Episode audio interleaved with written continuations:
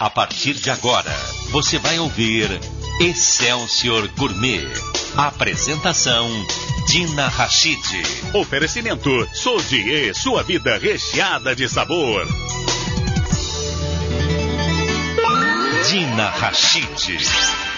Bom dia, bom dia. Já estamos no ar com nossa Excelsior Gourmet. Sexta-feira. Ô, oh, coisa boa. Melhor ainda está no Rio Grande do Sul, melhor ainda está em Garibaldi, melhor ainda Bento Gonçalves, Vale dos Vinhedos, ou seja, estou daquele jeito que eu falo para vocês toda essa semana, feliz da vida, como sempre, né? E mais feliz ainda porque estou com um gato aqui na minha frente, vocês não têm noção. Marquinhos Santiago, muito bom dia, não fique com ciúmes, Marquinhos, porque eu fecho a semana, a semana, aqui em Bento Gonçalves, na verdade em Garibaldi, com Lucas Simões, que é um dos enólogos da Casa Valduga, e vamos falar hoje sobre Ponto Nero. Oi, Lucas. Vou ter que seduzir ele, gente. Vou usar minha voz para seduzir. Bom dia, querido. Dina, seja muito bem-vinda. Então é uma honra estar te reencontrando agora aqui na minha casa. Então há, há um mês eu te encontrei em Salvador degustamos excelentes vinhos e agora tu veio nos visitar. Seja muito bem-vinda. Eu sou o Lucas, na verdade eu sou um dos enólogos da Ponto Nero, Espumantes, né, que é uma das empresas do grupo Família Valduga. Então, para quem não sabe, a família Valduga é super inovadora, então tem empresas de vários setores, desde os vinhos tão tradicionais até cosméticos, cervejas. Então, essa galera gosta de inovar. Então vamos inovar. A gente vai fazer um passeio aqui pela Ponto Nero. O Lucas ele me contou o seguinte, que quando nós entramos aqui, vocês têm três empresas em uma nesse espaço aqui, não é isso, Lucas? Exato. Então a gente está agora em Garibaldi, que é conhecida como a capital do espumante brasileiro. Garibaldi é uma cidade vizinha a Bento Gonçalves e, perdão pelo barulho, mas nós estamos no coração da vinícola. A vinícola não pode parar essa época do ano, né? Então, basicamente, nós estamos em, uh, no coração da vinícola onde nós temos três empresas. A Ponto Nero, focada na produção de espumante frisantes. Do ladinho tem a nossa importadora chamada Domino e atrás tem a cervejaria Leopoldina. Então, para qualquer estilo de público, as pessoas que querem nos visitar aqui em Garibaldi, Serra Gaúcha, podem degustar vários estilos de produtos. Então vamos lá. O nosso passeio começa a nossa degustação, visitação. Hoje eu estou pensando em degustação, né? Porque a Renata está aqui atrás já com as taças, tudo certinho. Começamos o nosso passeio por onde? Agora a gente está começando o nosso passeio na Ponto Nero no setor industrial. Ou seja, esse é o setor que a gente vai elaborar, transformar o nosso suco de uva em grandes espumantes. É um processo mais complexo do que a gente imagina, mas eu vou conseguir explicar para vocês no detalhe para ninguém ficar sem saber. Tá, vamos lá. Garibaldi é uma região que produz bons espumantes, né? dessa região aqui sempre falam que, ah, falou de espumante, se fala em Garibaldi. Uh, hoje, Dina, de maneira geral, espumante e Brasil tem tudo a ver. Então, é difícil que tu encontre algum espumante brasileiro que não seja minimamente bom os produtos do Brasil uh, em relação aos espumantes são excelentes, né? E Garibaldi ganhou esse título uh, porque muitas vinícolas mais antigas começaram há mais de 100 anos a produzir espumantes aqui e isso foi propagando.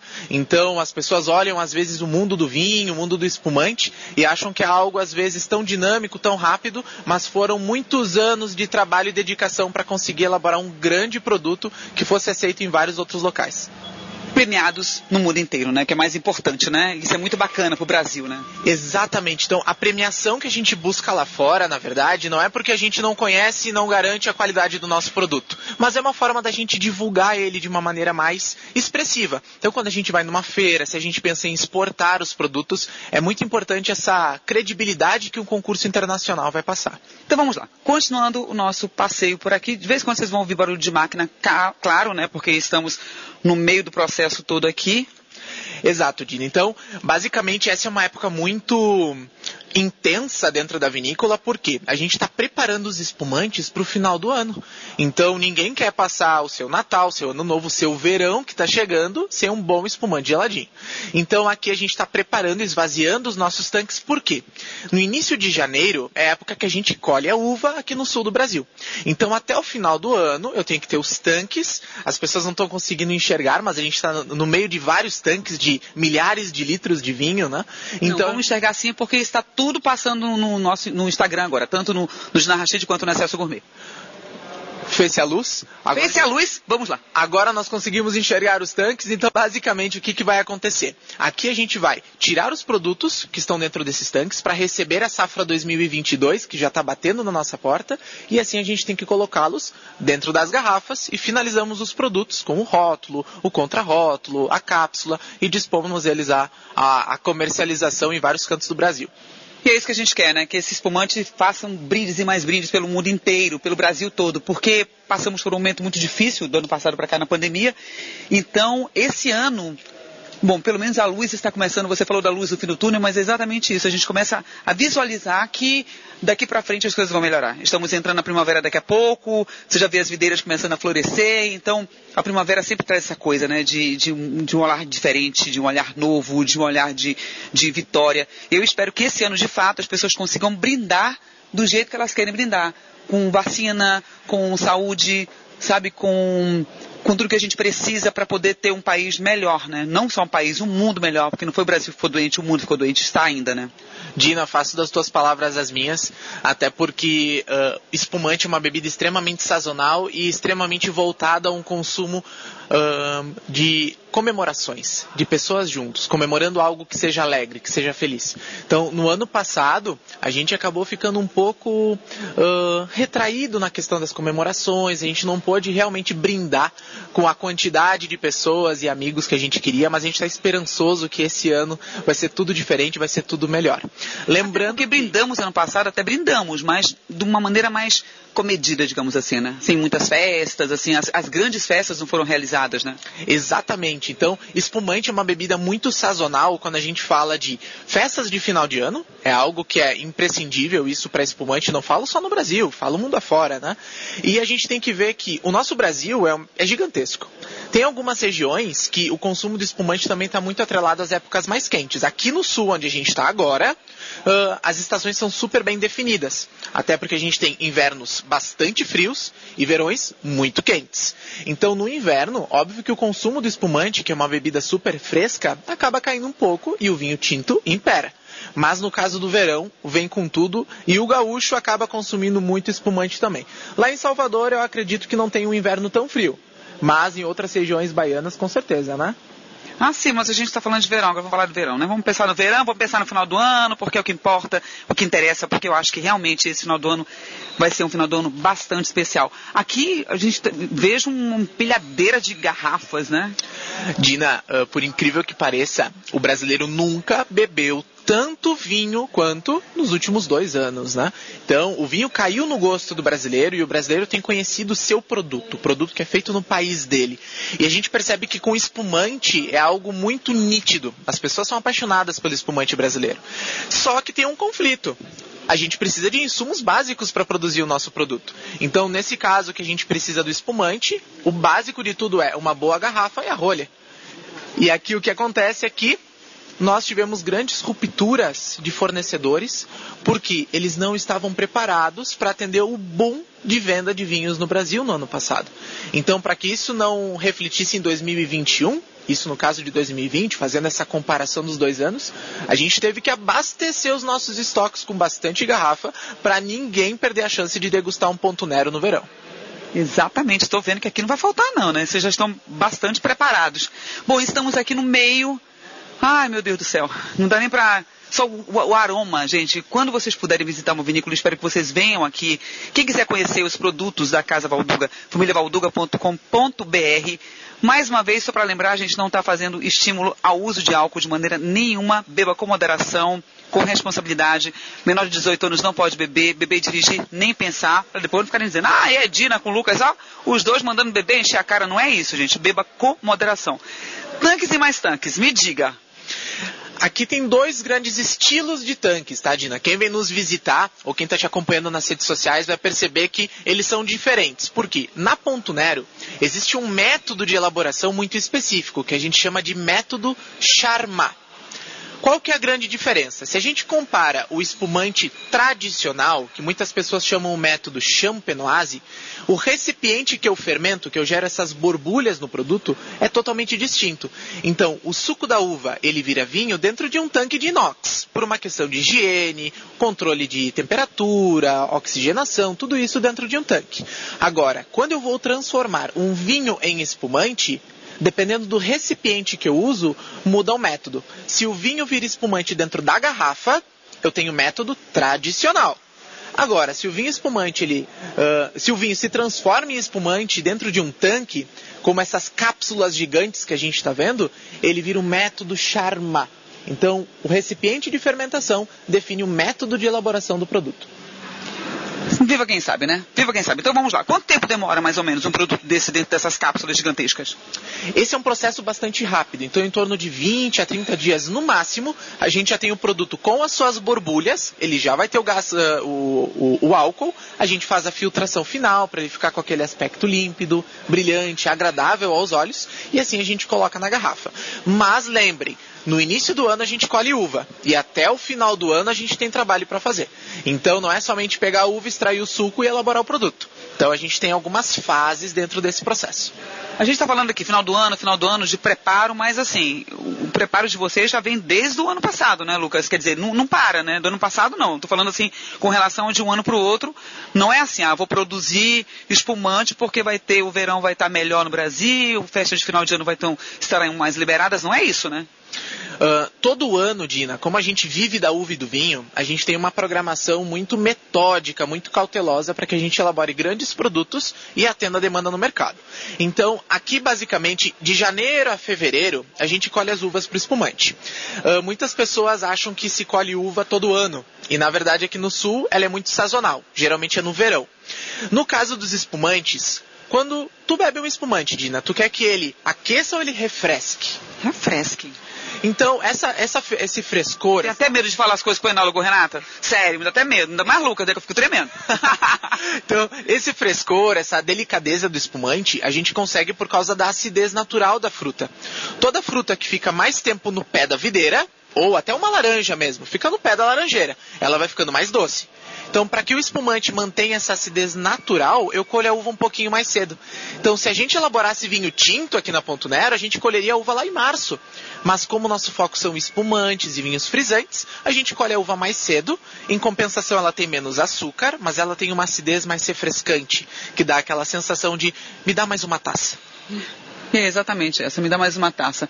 Agora, Renata, eu vou te contar, hein, Renata, a gente podia fazer esse passeio aqui bebendo uma tacinha de espumante, né? Rodando, rodando, mas não dá. Depois a gente vai parar, né? Bora degustar agora então? Bora degustar agora. Agora tem um grande detalhe, a gente vai degustar direto da fonte. A gente vai tirar uma amostra de um tanque que tem aqui dentro da vinícola e a gente vai entender as etapas do processo de elaboração. Isso é um dos grandes diferenciais da Ponto Nero. Então a gente não degusta somente o espumante prontinho, finalizado dentro da garrafa. A gente consegue degustar o que está acontecendo nos bastidores. Então a gente vai degustar o suco da uva, o vinho recém-fermentado, o espumante nascendo dentro de um tanque. Então, isso faz com que a magia aconteça aqui dentro da Ponto Nero. Agora, essa, essa, esse passeio nosso, ele pode ser feito também por outras pessoas? Sim, ele é um passeio sempre com reserva. Então, nós temos alguns parceiros na internet que vendem o ingresso, até porque a gente faz passeios com grupos menores. Sempre tem um atendente, um enólogo, um sommelier que vai dar o suporte e vai explicar realmente cada detalhe ou cada diferença dos espumantes. Até porque espumante, mesmo que seja uma bebida bebida delicada, refrescante e muitas vezes encarada como algo luxuoso ou comemorativo, ela é infinitamente uh, atrativa e super interessante para quem gosta de algo diferente. Espumante é uma bebida para todos os momentos. Eu sempre falo, do café da manhã ao jantar, espumante garante. E ela é muito democrática. Eu acho que é uma bebida extremamente democrática. Você está falando da coisa de ah, do café da manhã e na Europa a gente vê muito isso. E alguns hotéis também, né? Quando você acorda no café da manhã, você tem um espumante ali para ser servido. E não é nenhuma, não é nenhum crime não, viu gente? Porque lá fora é tido como um alimento. Na verdade, é um alimento, né? Uh, é claro que a gente não faz essa apologia ao consumo inescrupuloso do álcool, né? Mas a gente sabe que é necessário brindar. Sempre com moderação, sempre com consciência. Mas o, o espumante ou o vinho de uma maneira geral, para muitas pessoas é uma filosofia de vida. Então, se eu bebo com moderação, eu entendo o produto e eu respeito o produto que veio lá do campo até a minha mesa, com certeza se torna um processo muito mais consciente, muito mais bonito. Então a gente precisa, uh, precisa entender que o produto que vem do campo, o vinho ele é um reflexo disso. É um reflexo do pequeno agricultor que está lá no campo produzindo a uva, que não é fácil, não é nada fácil produzir uva. Quem está aqui dentro da vinícola, no inverno super gelado produzindo vinho, ou num verão preparando o nosso produto para que a gente deguste. Não sei se o pessoal está ouvindo, mas nesse. Maria Fumaça é a Maria Fumaça, nossa vizinha, passando aqui com turistas, fazendo passeio e conhecendo a Serra Gaúcha, de Bento Gonçalves a Carlos Barbosa. Gente, olha, quando o meu primeiro programa de televisão, Cinco Sentidos, quando eu fiz aqui em Bento, há 12 anos, peraí que eu quero, peraí que eu quero filmar isso aí, que calma, meu senhor apressado. Ele tá tirando aqui uma torneirinha, que é o moço do Moscatel, é o tanque 28, não é isso? Tanque 28. Pronto. Que é o seguinte, o primeiro programa que eu fiz aqui, eu fiz na Casa Valduga também e fiz na Maria Fumaça. E na época não estava ativada, por algum motivo eles estavam desativados, alguma manutenção, enfim, não deu para fazer esse passeio naquele momento, mas depois voltou a funcionar. E ó o barulhinho, gente, ó, vocês estão ouvindo? Muito bacana, né? Parece que a gente está num. Estamos, né? Num interior muito bacana. Parece que a gente está num, num outro país. Quando a gente entra na Serra Gaúcha, passa por, por essa região toda aqui, parece que você está num país da Europa, assim. A impressão que eu tenho é essa.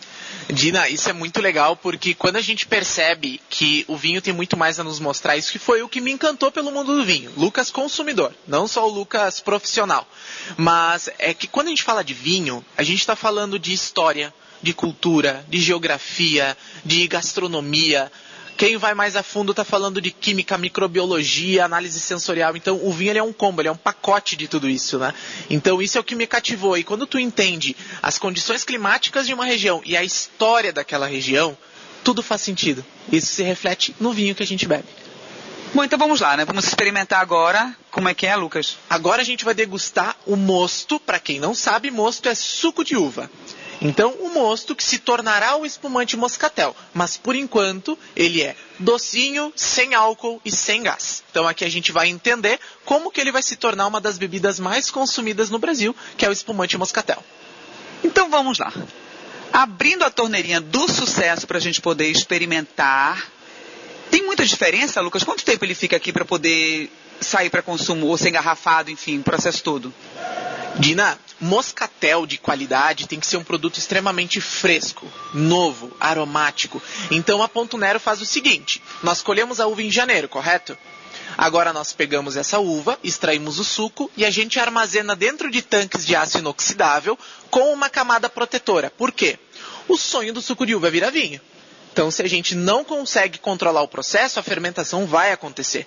Mas nesse caso que eu tenho um tanque especial para isso, eu deixo a temperatura sempre próximo a zero grau, porque a, o fungo que transforma suco em vinho, a famosa levedura, eu sempre falo que a minha vida não teria sentido sem a levedura, porque eu não teria vinho, nem cerveja, nem pão.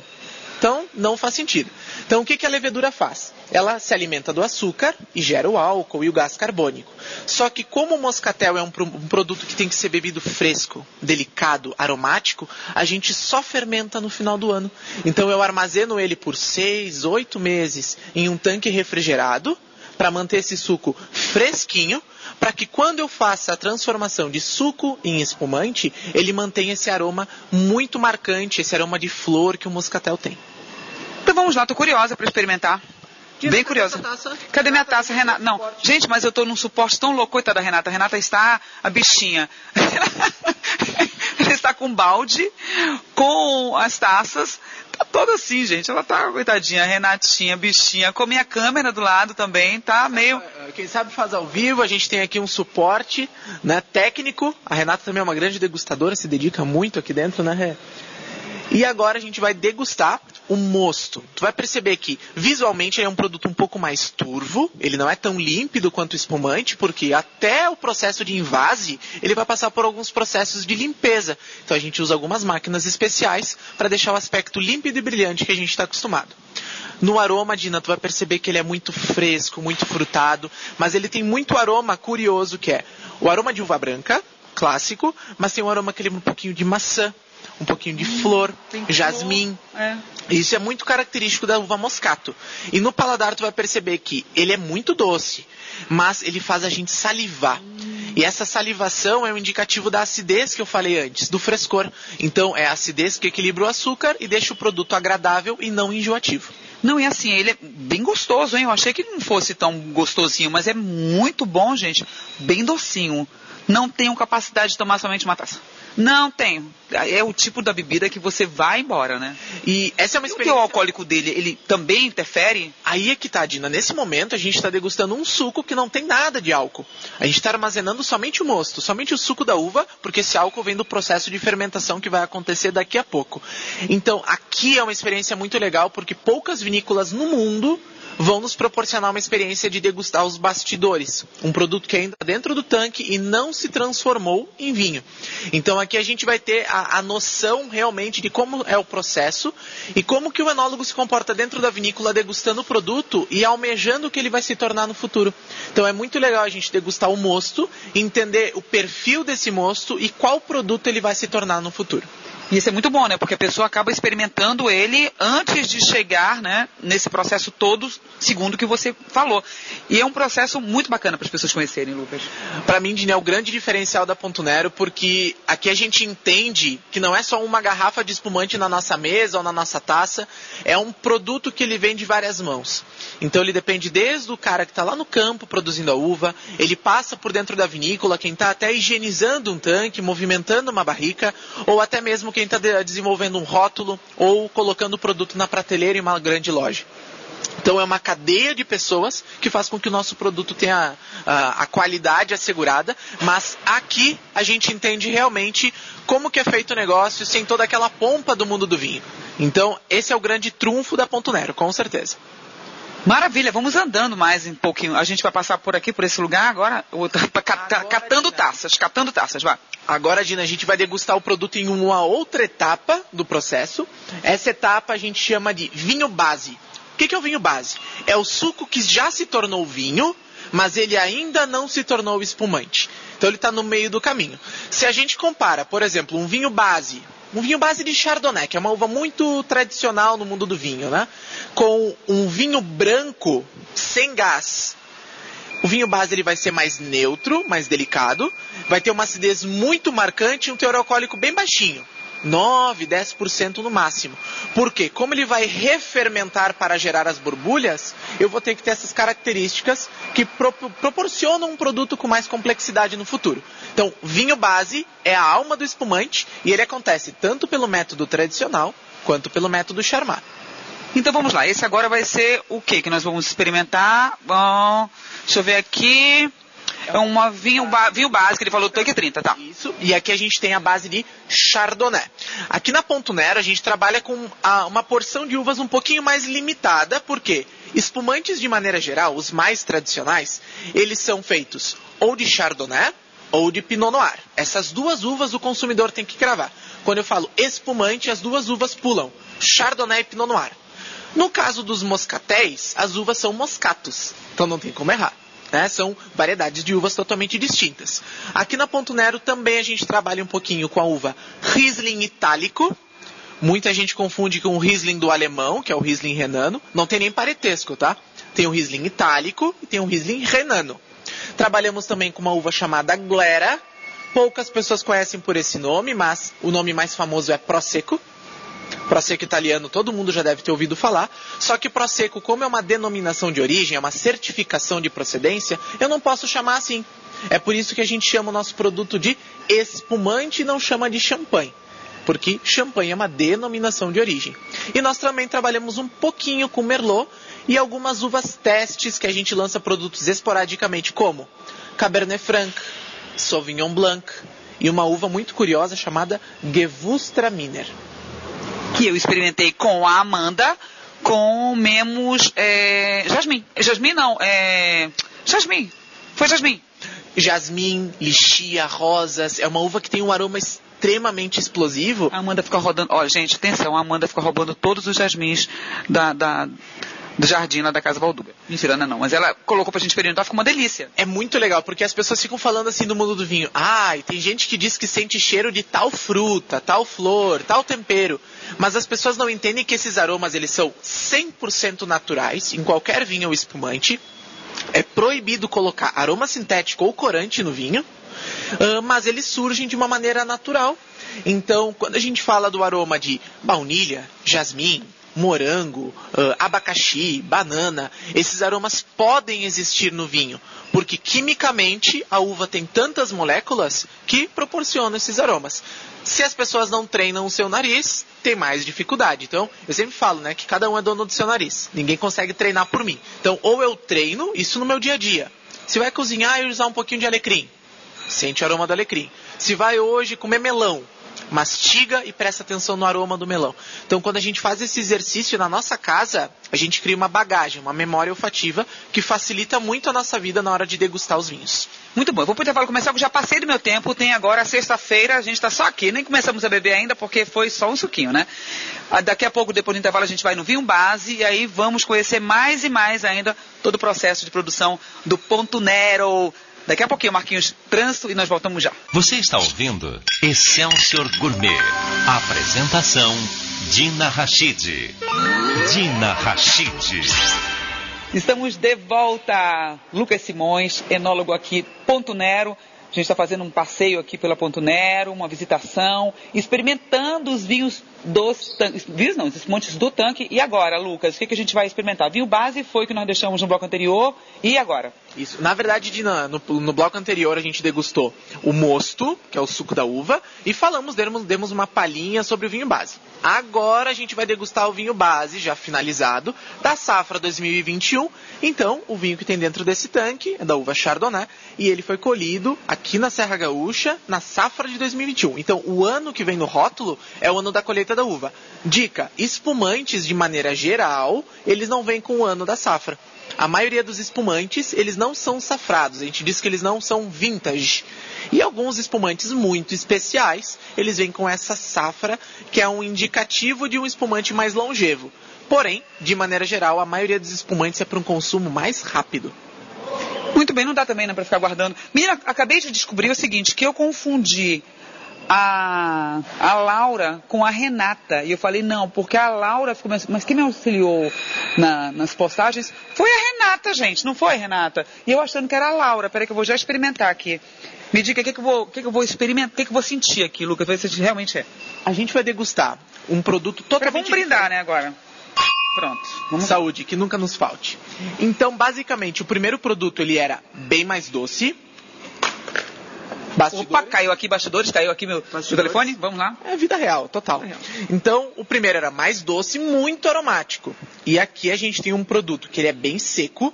Tu vai perceber que ele tem uma acidez que chega a arrepiar o braço, porque é muito marcante essa acidez, e ele tem um aroma mais neutro. Então são dois mundos totalmente opostos. Não, e é, realmente você falou isso. Eu até coloquei, peguei de volta aqui minha taça para poder experimentar isso, porque como eu experimentei rapidamente, o aroma é espetacular. Dina, e uma dica para quem, por exemplo, Para quem não acha, desculpa, Lucas, para quem acha que espumante não tem esse aroma todo, porque muita gente não tem a paciência do vinho tinto de chegar e fazer todo aquele processo, né, de olhar a cor. E a gente fica preocupado muito no perlage, né? Perlage são as borbulhas que, que os espumantes produzem, champanhe, enfim. Então a gente está muito mais na pegada de, vamos sair daqui desse barulhão, muito mais na pegada de, de olhar a cor e tal, aroma. E no espumante, as pessoas não se preocupam muito em procurar isso. Estou errada? Dina, eu sempre falo assim, é que o bom degustador de vinho ou espumante é o cara que ele se dedica muito mais ao aroma e ao sabor e muito menos à parte visual. A parte visual pode enganar o degustador. Mas tem uma coisa muito interessante é que o aroma do espumante, ele nunca grita, ele sempre conversa. O espumante ele tem um aroma delicado, ele tem um aroma mais sutil, então é um pouquinho mais difícil a gente interpretar quais aromas a gente vai sentir no espumante. Mas nada que algumas taças ao longo de algumas semanas não vá mudar no degustador. Não, é difícil, né? Muito difícil essa função de fazer a degustação. Nós saímos agora de um lugar que nós estávamos porque o barulho começou a ficar mais forte, né? Isso, sempre que a gente retira os vinhos dos tanques, a gente faz um processo de higienização. Então, a higiene é tão importante quanto a qualidade da matéria-prima. Então, como a gente está aqui no meio da vinícola, o pessoal não pode parar. É o que nós chamamos aqui os, os cantineiros. Então, cantina, para o pessoal aqui da região, são as pessoas que trabalham dentro da vinícola e não necessariamente produzindo comida como a gente conhece Brasil afora. Olha que interessante, são cantineiros então. Os cantineiros, que são os nossos braços direito e esquerdo, pé, perna, tudo para nos auxiliar para termos os melhores vinhos, sempre perfeitos e garantir a qualidade na taça. Tá, então fomos expulsos lá por conta dessa limpeza e vamos para que momento agora? Agora que a gente degustou o mosto, degustamos o vinho base, a gente vai para a degustação do espumante, finalizando a fermentação. Então a gente vai perceber que agora o gás já existe e eu uso um tanque especial para fazer isso. Tá, então agora nós vamos aqui para o que, que é isso? Uma fermentação do Ponto Nero Cult. Cult é uma linha de produtos e esse, é, esse produto ele tem como premissa ser elaborado por três uvas: o Chardonnay, o Pinot Noir e o Riesling Itálico. Lembrando, ele é um espumante branco. Pinot Noir é uma uva tinta, mas se eu elimino a casca do processo de elaboração, eu consigo elaborar um vinho branco de uva tinta. Então, no caso das uvas brancas, elas sempre viram vinho branco, porque não tem cor na casca e nem na polpa. Então, aqui eu tenho um produto que ele é uma mistura de safras e uma mistura de uvas. Cult é o nome da linha, ponto Nero Cult, que passa sempre seis meses em média de maturação. Daqui a pouco eu explico para vocês o que é a maturação e a gente vai perceber o quão cremoso é esse produto. Deixa eu pegar uma amostra aqui pra gente. Então tá, pega essa amostra pra gente. Agora sim, quais são as linhas? Você falou dele, do Moscatel, quais são, a, qual, qual é a linha de vocês de espumantes? Hoje os nossos espumantes a gente fragmenta na linha Live Celebration, que são eh, espumantes mais frescos, mais delicados e tem por característica possuir menos teor alcoólico, então em todos ficam em média de 10%, os moscatéis 7%. Então é um produto para um consumo mais informal, descomplicado, super versátil. Depois a gente vai para a linha Cult, a linha Cult basicamente tem um produto um pouco mais cremoso, mais gastronômico, que tem aromas mais diversos e ele tem um diferencial. Tem dois desses produtos, que a linha Cult é formada por quatro itens, mas tem dois deles que a gente não usa conservante na produção. Eles se chamam SO2 Free. Para quem não sabe, SO2 é o sulfito, que é o principal conservante do mundo do vinho, e a gente inibe o processo desse produto dentro do nosso vinho. Então é algo super diferente. Ele é um produto que uh, é curioso no paladar, porque a gente não está acostumado. E esse sulfito, pessoal, fiquem super tranquilos, porque tudo é muito bem controlado quando ele é utilizado, e do vinho mais barato ao mais caro do mundo, ele vai utilizar. Não tem como escapar, né? Não, não tem, como, escapar. escapar. E finalizando, a gente tem uma linha muito curiosa chamada Enjoy, que são espumantes que fazem releituras de uvas clássicas. O que, que é isso? Quando eu pego, por exemplo, uma Cabernet Franc, que é uma uva famosa, ou Sauvignon Blanc, ou Gewürztraminer, que a gente falou agora há pouco, elas são uvas famosas para elaboração de vinho sem gás, que tecnicamente a gente chama de vinho tranquilo. Mas quando eu elaboro um espumante, ele é algo inovador. Então, esse ano, inclusive, nós lançamos o primeiro espumante 100% Gewürztraminer do Brasil. Então, é algo super diferente que faz com que as pessoas conheçam o outro lado da Ponto Nero. Não somente de elaborar espumantes fáceis, frescos e versáteis, mas espumantes desafiadores, que gostam de paladares que estão buscando novidade, não somente mais do mesmo. Eu experimentei com a Amanda um espumante que eu nunca tinha experimentado, um espumante tinto, que eu não, nem sabia que, que, que poderia ser produzido aqui. Uh, espumantes tintos não são comuns de produzir, eles podem ser feitos, mas não são comuns, por quê? Eu tô querendo filmar esse aqui, mas depois a gente filma, porque ele sai com uma espuma grande, né? Agora a gente faz um take bem lindo, porque aqui é fabuloso, a gente bebe com os olhos. Pois é, mas depois a gente faz esse take, vocês vão ver, mas agora não deu, porque agora, né, tá... E depois a espuma baixa total, né? Exato, porque dentro do tanque eu tenho muita pressão. Imagina só, dentro de uma garrafa de espumante, eu tenho mais ou menos dois pneus de carro de pressão. 70, 72 libras. É muita pressão. Imagina um tanque de 10 mil litros como aqui está do nosso lado. Quanta pressão tem? Então, por isso que ele é um tanque que ele tem cinco camadas de aço inoxidável e ele tem um formato ovalado. Ele parece uma cápsula gigante para prevenir qualquer risco de explosão no tanque. Então, espumante eu preciso ou elaborar numa garrafa que suporte o gás, ou, no caso do método Charmat, como a gente faz aqui na Ponto Nero, em tanques super especiais e tecnológicos. Não, e assim, você puxa, por isso que sai essa espuma toda, né? Mas depois ela desce, o que não acontece quando você coloca. Quando você coloca um espumante quente, por exemplo, ele faz esse processo, né? Exato. Então, quanto mais quente está o produto, o gás carbônico ele se perde mais rápido. Então, quando eu vou degustar o espumante em casa, eu vou refrigerar ele e o gás carbônico ele vai ficar retido no líquido. Tu vai perceber que, embora essa espuma tenha descido, no nosso paladar ela ainda está presente, porque ela está dissolvida dentro do líquido. Não, impressionante assim. Do suco que você falou do mosto até chegar nesse processo aqui, você já vai vendo que o álcool vai entrando, né? Ele vai existindo, ele vai se manifestando. Então, do mosto de de uva, Uh, a gente vai ter um vinho base de 9, 10%, e nesse processo que a gente chama de segunda fermentação, é onde eu vou originar a borbulha do espumante, vai ganhar mais um 1,5 graus alcoólicos. Então eu vou conseguir um produto com 11%, 11,5%, 12%, e aí eu vou ter o equilíbrio. De maneira geral, o espumante nunca vai ser uma bebida muito alcoólica, porque o álcool ele aquece e ele não traz aquele frescor. Então o espumante ele sempre vai ser uma bebida mais cítrica, mais ácida, mais fresca, com essa pegada um pouquinho mais delicada, mais leve para ser consumida. Uma coisa, Lucas, que eu tenho observado nos últimos anos é assim, as mulheres sempre gostaram muito de espumante, rosé, branco, que seja. Os homens ficavam meio assim reticentes. Ah, não, o espumante é uma bebida feminina. E nos últimos anos eu vejo que não. Eu tenho vários amigos que gostam muito e preferem, inclusive, o espumante ao vinho. Dina, isso, Tinto, né? uh, ah, para mim é algo extremamente ligado a algo cultural. Pensa assim, volta um pouquinho no tempo ou faz uma observação dos teus amigos, conhecidos, sobrinhos, filhos.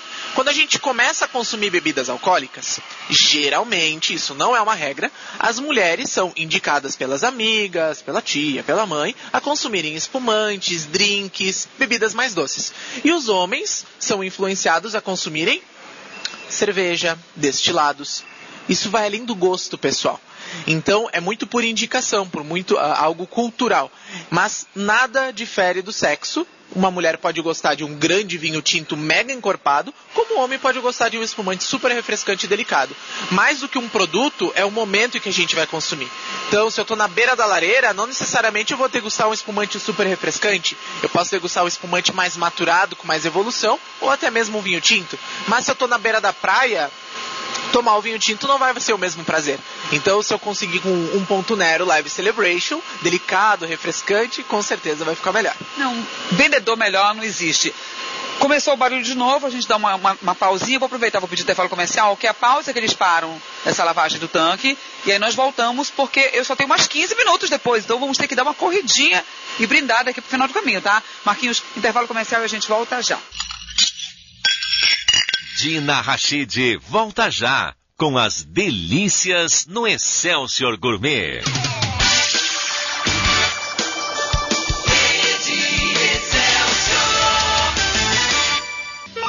Dina Rachid. Estamos de volta, último bloco desta sexta-feira, último, mas não o último da vida, porque eu vou voltar várias vezes aqui, e ele também para Salvador, Lucas Simões, enólogo do Ponto Nero.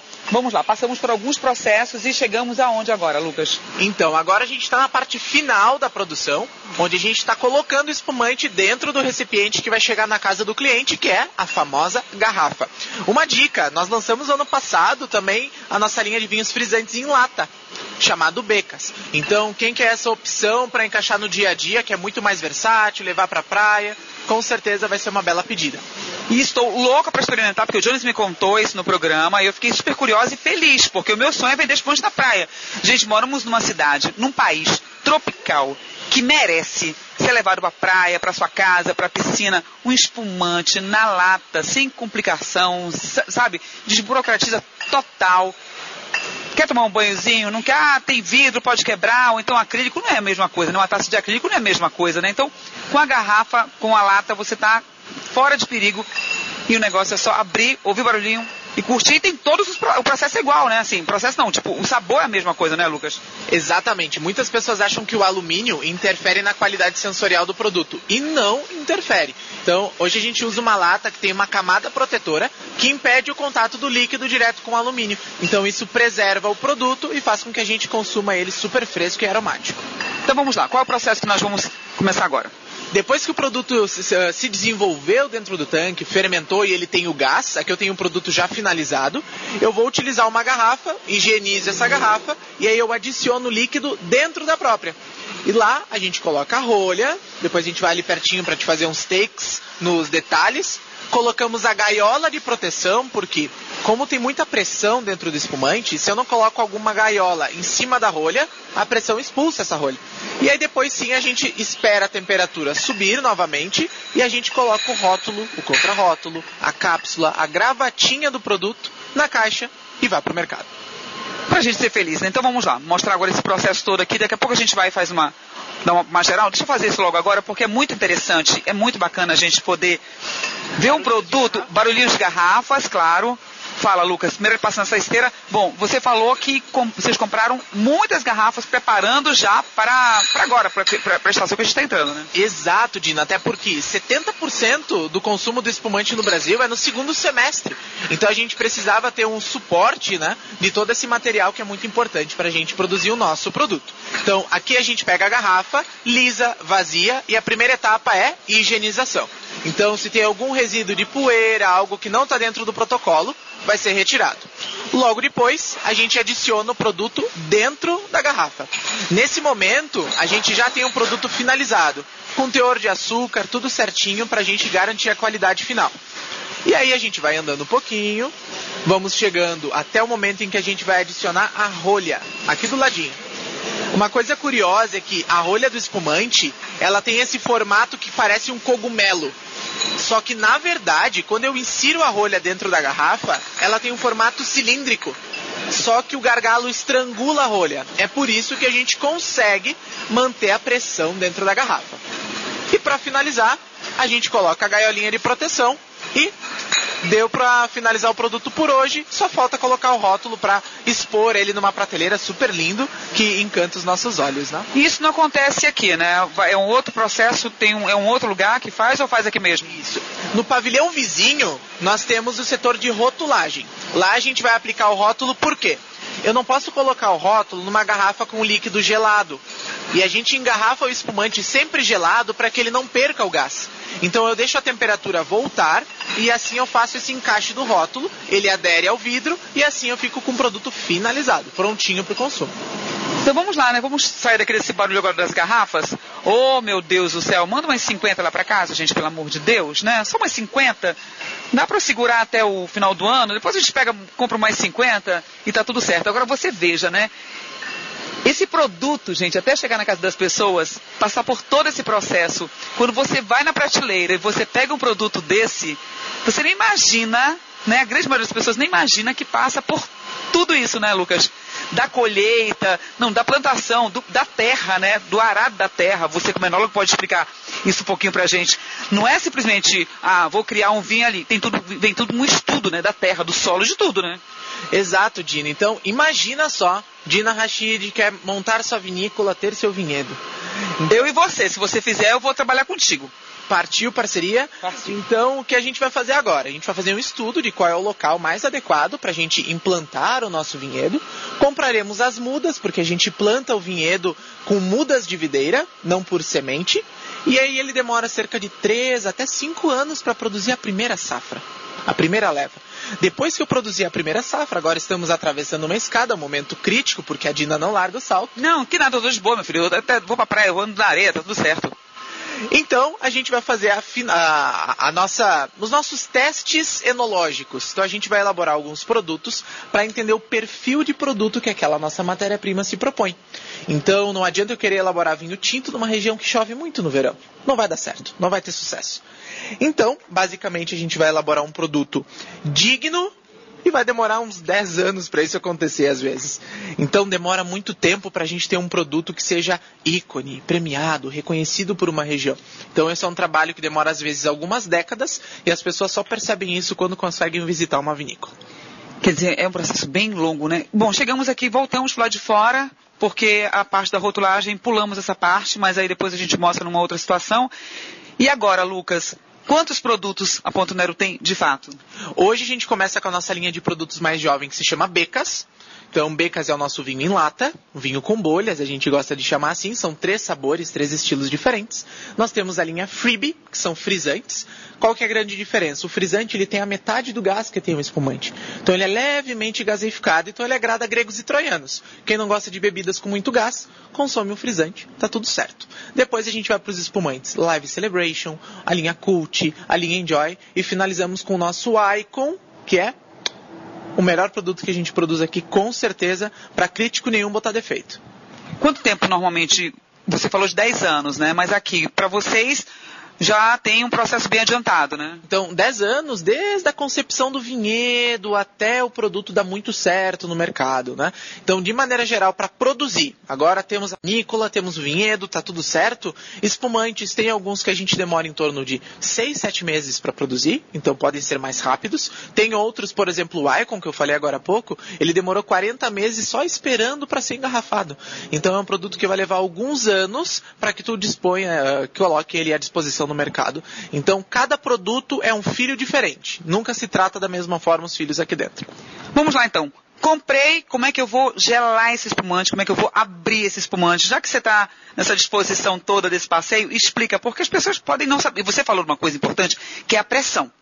Você vem falando da pressão. A gente pode sentar lá e daqui a pouco a gente vai pode experimentar, mas essa, essa, essa pressão toda tem que ter cuidado também. Então vamos lá. A gente está falando de temperatura, de como servir, aproveite e dê uma ensinada pra gente, né? Dina, então, antes de abrir, eu vou deixar uma dica de ouro para os amantes de espumante, que é espumante, a gente guarda a garrafa em pé. A gente não guarda ela deitada. A maioria das pessoas acham que a gente precisa deixar deitada a garrafa. Vinhos tranquilos, ou seja, vinho tinto, branco, rosé, com rolha, sim. Espumante, ele perde o gás se a gente deixa muito tempo a garrafa deitada. Então, o ideal é que a gente deixe a garrafa em pé. Lucas, tenho dúvida se eu guardo ou não espumante. Beba. Essa é a nossa dica. Espumante é uma bebida para ser consumida em poucos anos. São raros os casos de um espumante feito para passar mais de 3, 5, 10 anos na garrafa. Então, em caso de dúvida, bebe espumante. Temperatura. Temperatura sempre mais gelado, 6 a 8 graus. Tem gente que fala, nossa, eu gosto do espumante trincando geladinho.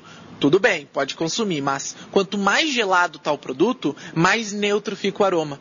Porque o aroma é algo que evapora. Então, se eu prendo demais com essa temperatura, eu tenho mais dificuldade para sentir os sabores, os aromas do espumante. Por isso que a dica é sempre 6 a 8 graus para garantir o frescor e a qualidade aromática também. E na hora da abertura, quais são os cuidados? Você falou da gaiolinha, retira a gaiolinha e com a rolha, como é? Dica número 1. Um, espumante sempre gelado. Não inventa de abrir espumante quente porque é cilada. Dica número 2. Sempre colocar o dedo em cima da rolha para tirar a gaiola. Porque se tem algum deslocamento, evita qualquer uh, perigo, qualquer acidente dentro do processo. Depois, quando a gente vai tirar a rolha, a gente gira a parte inferior da garrafa e coloca a rolha dentro da mão. Depois a gente pode até fazer um vídeo ao vivo uh, falando sobre esse assunto e fazendo uma abertura de garrafa. E história do barulhinho também, né? Exato. Então, esse estouro que faz a garrafa, ele é muito bem-vindo em festas, em comemorações, mas num ambiente mais formal, num restaurante, numa loja de vinhos, se evita esse processo porque ele faz perder um pouco do gás. Então a gente abre um leve, um leve chiado vai ficar no final. E aí sim serve na taça e é só desfrutar. Aprendi isso. Aprendi isso e passei para minha vizinha Dani. E a Dani era a abridora oficial de espumante. E é muito engraçado porque quando você aprende, começa a ter essas dicas, né? Porque não é só a história de, de ficar bonito ou não. É você ter mais gás, né? Porque a ideia realmente é que você tenha mais gás, né? Então, não adianta você fazer aquele barulhão de final de ano, pô, comemorou, ou então sacode, sacode a garrafa, balança, Nunca, né, Dina? balança a garrafa para lá e para cá, Lucas. E aí, ai, chegamos numa sala de degustação, bem quentinha, porque tá um frio, tinha um frio. E no paraíso, hein? Sacudir nem pensar, né, Lucas? Então, quando a gente faz esse movimento de sacudir a garrafa, de agitá-la, a gente vai estar desprendendo gás. Então pode ter certeza que quando a gente abrir esse espumante, parte do gás vai embora e além disso, a gente também vai ter uma perda de líquido e poucas vezes a gente quer perder o líquido. Mas quem nunca, né? Então, comemorou um ano novo com espumante, casamento, formatura, aniversário. Então tudo isso é muito bem-vindo. Se a gente quer degustar o produto, não quer perder nada da característica do espumante, não se agita e abre o produto sempre geladinho. Colocar na taça, dar uma viradinha, né, para poder não subir também. E como é que a gente pode observar as borbulhas? Isso, essas borbulhas a gente chama de perlage, é um termo francês relacionado à pérola. Essas borbulhas, de maneira geral, o que, que vai acontecer? Quanto menor, maior a quantidade e mais consistente, ela não para de sair da taça, geralmente é um produto melhor. Mas a temperatura do espumante, o formato da taça, o material que a taça é feita, como ela foi higienizada, isso muda também. Então, por isso que eu falo, o bom degustador, ele confia no seu nariz e no seu paladar. Porque às vezes a visão pode fazer com que eu tenha uma, uh, uma opinião distorcida do produto. Então você fala desse processo da limpeza também é importante, né? Porque às vezes o produto quando chega na taça ele pode chegar ser recebido com modificações e se modificar, né? Exatamente. Por que, que a gente compara, por exemplo, uma taça de cristal com uma taça de vidro? O cristal ele é um, um, material mais poroso, então ele ajuda a liberar mais as borbulhas do produto. No caso do vidro, que tem uma porosidade mínima, basicamente, esse, essa liberação de borbulhas não vai ser tão bem-vinda, não vai ser tão uh, uh, fácil da gente identificar. Tem algumas taças, inclusive, que são projetadas com pequenas ranhuras no fundo da taça, porque essa ranhura proposital faz com que a borbulha saia de uma maneira melhor, que ela apareça mais. Então tem taça que às vezes engana até o consumidor. Engraçado, né? Porque às vezes você coloca o espumante, você vê aquela explosão, ele, ele sobe inteiro assim, né? Então a borbulha vai embora, ela fica durante um tempo e outras vezes você coloca e a borbulha meio que se espalha. Isso tem a ver com o que você falou do processo de elaboração ser mais trabalhado ou não, ou não. Uh, depende do processo de elaboração, porque, por exemplo, um espumante que passa mais tempo com suas leveduras, aquele fungo que transforma o suco de uva em vinho, ou um espumante que é feito de uvas que tem uma concentração de proteínas mais elevada, ele vai ter uma formação de espuma maior. Isso quimicamente falando, ele vai ter mais espuma. Agora, se eu pego um espumante vintage, de uma safra mais antiga, quando eu vou servir ele na taça, muitas vezes nem borbulhas mais aparecem porque as borbulhas já foram embora. Então a gente tem que entender que depende do produto, depende da uva, do momento de consumo. Então a dica ela é simples: consuma com frequência. Então eu sempre falo que no mínimo, mas assim, é o mínimo dos mínimos, a pessoa tem que consumir um vinho ou um espumante por final de semana. Então, se a cada final de semana eu degusto, eu aprendo sobre aquele produto, em um ano eu degustei mais de 50. E imagina se cada um for de uma uva diferente, de um país diferente. A gente dá para conhecer o mundo sem sair da nossa casa. Pronto, é isso. Obrigada, Renatinha. Um beijo para vocês chegando conectados. Vou continuar aqui fazendo a minha degustação de espumantes, de cervejas, de tudo mais, das comidinhas deliciosas aqui de Maria Valduga, da, do restaurante também da Casa Madeira. Segunda-feira estou de volta ao meio-dia. Aproveitem bastante, bebam com moderação. De preferência, vamos brindar com espumante Nero. Um beijo para vocês e com os vinhos da Casa Valduga também. Rede social, mais uma vez, arroba Casa Valduga, arroba ponto Nero, arroba Casa Underline Madeira, não é isso? E o outro, esqueci porque minha memória está... E? Becas Wine também. Um beijo para vocês. E o Dásio, fique aí babando, viu, amor? Segunda-feira eu estou na rádio. Quer dizer, estou na rádio não. Estou aqui, mas aí vocês vão ouvir o programa meio-dia. Beijo e tchau.